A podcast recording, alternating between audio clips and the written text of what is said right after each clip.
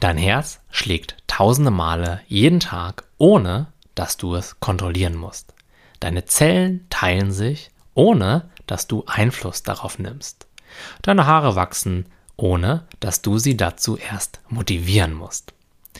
Keine der kleinen Bewegungen, die du während des Hörens dieses Dailies gerade gemacht hast, wurde von dir bewusst gesteuert.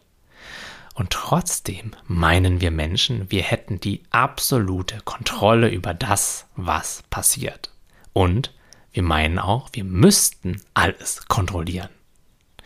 Doch wenn wir genau hinsehen, haben wir viel weniger Kontrolle über das Leben, als uns uns immer vorkommt.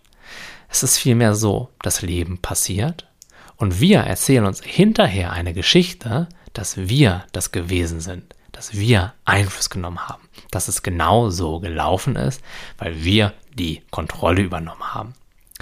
Doch nur weil unser Denker uns das einreden will, muss es noch lange nicht stimmen. Und dir ist sicherlich auch schon einmal aufgefallen, dass nicht allzu viele dieser Geschichten wirklich wahr sind, die wir uns den ganzen Tag so erzählen. Und auch hier erzählt uns der Denker in den allermeisten Fällen ein kleines Märchen von Kontrolle. Und das hat zur Folge, dass das Leben anstrengender wird, als es unbedingt sein muss. Denn wir versuchen durch angestrengtes Denken und Kampf im Außen Kontrolle auf etwas auszuüben, über das wir nur sehr wenig wirkliche Kontrolle haben. Und das kann richtig frustrierend sein. Hast du zum Beispiel schon einmal versucht, deine Gedanken zu kontrollieren? Wie gut hat das dauerhaft geklappt? Und wie lange hat es gedauert, bis diese Gedanken wieder komplett ihr eigenes Ding gemacht haben, völlig unabhängig von deiner Kontrolle? Wie sieht's mit Gefühlen aus?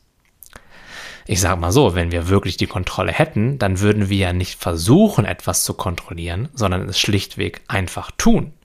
Wir würden immer positiv denken. Wir würden die Stimme in unserem Kopf einfach abschalten, wenn wir sie nicht brauchen. Wir würden uns immer gut fühlen. Und wir würden immer das machen, was wir uns vornehmen und die Dinge dauerhaft sein lassen, die wir uns vornehmen, nicht mehr zu machen.